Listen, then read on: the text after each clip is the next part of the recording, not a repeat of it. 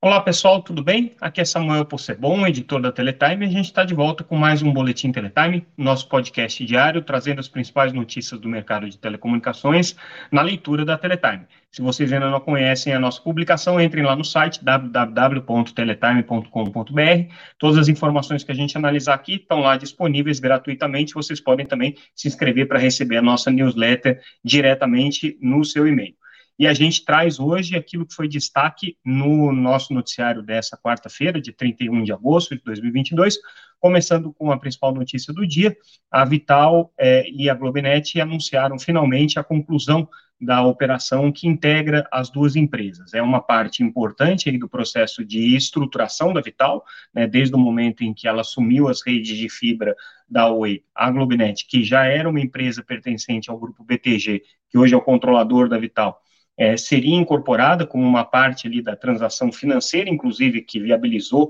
é, a, o surgimento da Vital, só que era uma operação que tinha uma certa complexidade por conta do aspecto de, de que a Globenet tinha é, é sede nos Estados Unidos, tinha uma série de é, é, restrições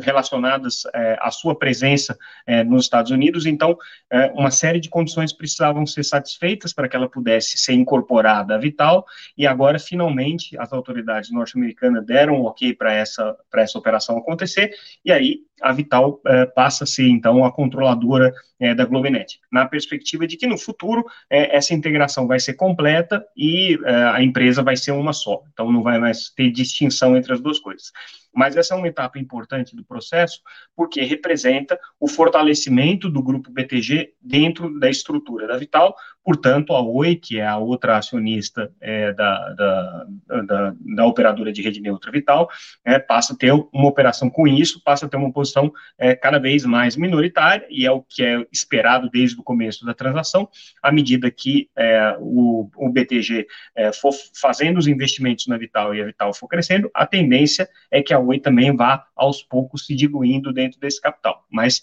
é uma operação que estava já esperada, que não teve nenhuma surpresa do ponto de vista é, do, do, do, do, seu anúncio, né? Era só uma questão de tempo, mas concretiza mais uma vez o passo aí que a Vital está dando nesse sentido de se tornar uma operadora de rede neutra, incorporando a infraestrutura é, que a, Oi é, já detinha e também agora os 26 mil quilômetros de cabo submarino que a, a, a Globenet tinha, ligando o Brasil, Argentina, Chile, Venezuela, Colômbia, Bermudas e, claro, é, ao próprio mercado dos, dos Estados Unidos. É, além disso, né, a, a, a Globenet traz consigo é, também uma estrutura de data centers que vão ser distribuídos aqui entre Brasil e, Col e Colômbia, é, de alguma maneira fortalecendo a presença internacional também da Vital dentro dessa estratégia. Então, esse anúncio aqui é importante por, esse, por esses aspectos aqui que eu destaquei.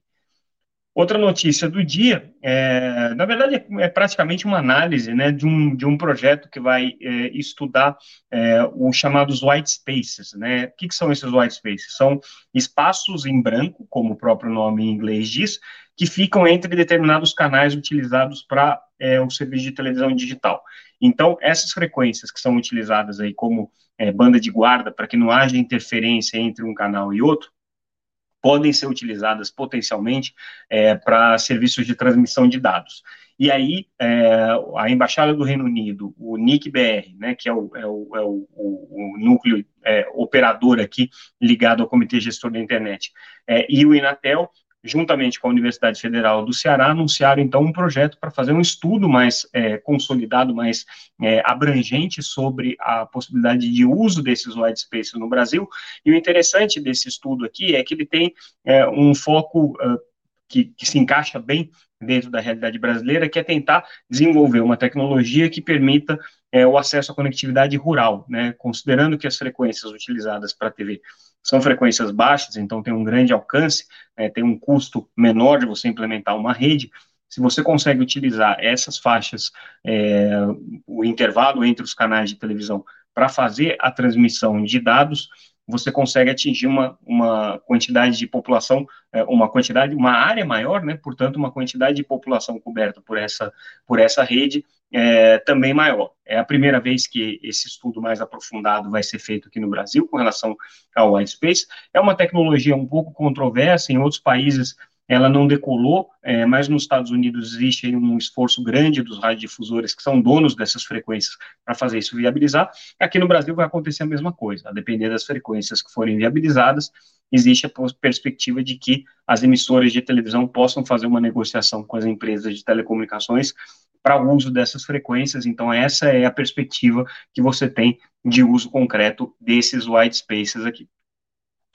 É, falando agora um pouquinho sobre rede 5G, hoje a TIM, é, que é patrocinadora do Rock in Rio, então é, tem feito uma série de ações com a imprensa para divulgar é, as suas iniciativas é, de, de, ativação e de, e de atendimento ao público do Rock in Rio, mas aí numa entrevista, numa dessas entrevistas ao portal parceiro da Teletime, o Mobile Time, é, o, o, o, Leonardo Capdeville, que é o, é o principal executivo da área de tecnologia da TIM, trouxe um dado bem interessante. Ele falou que nas cidades em que o 5G já foi ativado pela TIM, é, destacando aí São Paulo e Brasília,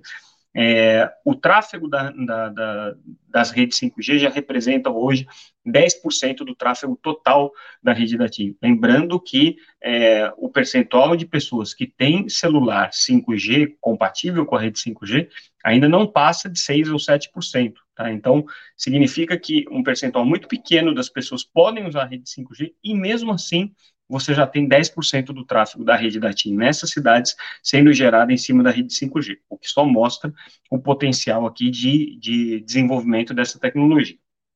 Também num outro evento, um outro executivo é, da TIM, o Marco de Constanzo, é, trouxe também outras informações interessantes com relação à rede 5G, e aí o que ele destacou é o seguinte, o Brasil teve um um relativo atraso aí na implementação do 5G, coisa de cinco anos, né, não foi, de três anos, não foi nada muito significativo, mas houve um atraso em relação a mercados aí mais maduros, principalmente da Ásia e dos Estados Unidos. E o que ele coloca é que isso é um ativo para o Brasil, isso é um benefício para o Brasil, porque o Brasil está entrando com a tecnologia standalone, que é uma tecnologia melhor, uma tecnologia mais avançada, né, é, e que isso vai propiciar para o Brasil começar alguns serviços inovadores em cima do 5G com um pouco mais de antecedência em relação a outros países que ainda não têm o standalone, estão começando a implementar agora, né, e que precisam dessa transformação para poder implementar esses serviços. Então, é, do ponto de vista da TIM, a rede standalone é, um, é uma vantagem que o Brasil tem, é um benefício que o Brasil tem, né, e que, portanto, uh, é, foi uma decisão política e acertada dentro do contexto é, de, de é, desenvolvimento da tecnologia aqui. A gente traz também uma notícia importante com relação à educação conectada. É, hoje, a, a que é a entidade é, que é, congrega é, as operadoras de telecomunicações vencedoras do leilão de 5G e que administra as metas de implementação do 5G, é, anunciou o início da, da chamada é, para que empresas interessadas em implementar a rede do projeto, primeiro projeto piloto é, para a educação conectada, o façam, né, entreguem as suas manifestações, entreguem seu, seus compromissos de interesse de implementar essa, é, essa infraestrutura. É, a gente já comentou sobre esse projeto piloto, são 181 escolas que vão é, integrar esse conjunto aí de, de é, experiências com conexão em escolas. É, isso, essas cidades estão distribuídas, essas, essas escolas são distribuídas aí em algumas cidades de Minas Gerais, Paraíba, Goiás, é, no Paraná, Santa Catarina, Rondônia, Mato Grosso, Pará, Sergipe, Rio de Janeiro, então são vários estados aqui que estão contemplados. E aí, a, a convocação que a EAC está fazendo, que a entidade está fazendo, é para que as empresas, principalmente provedores de acessos locais e regionais, é, apresentem as suas propostas, né, que devem contemplar a conexão das escolas com pelo menos 50 megabits por segundo, preferencialmente 1 megabit por segundo por aluno é, naquele turno de maior movimento, no, no, no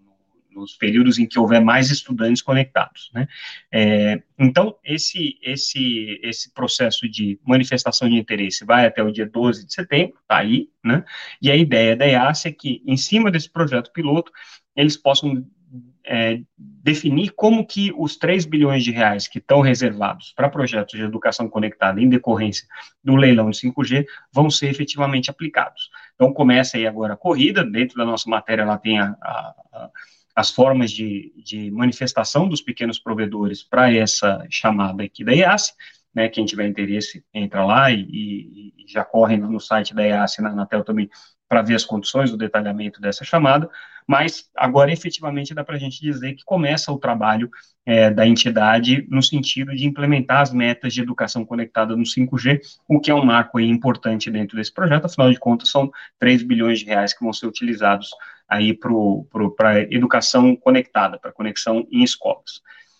Bom, pessoal, com isso a gente fica por aqui. É, lembrando que tudo que a gente comentou está disponível lá no site da Teletime. Se vocês ainda não acompanham também a gente nas redes sociais, entrem lá sempre como arroba Teletime News, no LinkedIn, Facebook, Twitter, é, YouTube e no Instagram. Então, a gente está em todas essas redes sociais, é, sempre trazendo as informações mais importantes sobre o mercado de telecomunicações. Com isso, a gente encerra o nosso boletim de hoje. Amanhã começa o Congresso Latino-Americano, na verdade, nessa quinta-feira, começa o Congresso Latino-Americano de Satélites, principal evento é, da região para falar sobre o segmento de satélites. Muita coisa vai ser discutida. A gente vai trazer nessa quinta e sexta-feira informações sobre o mercado de satélites, comentando aí o que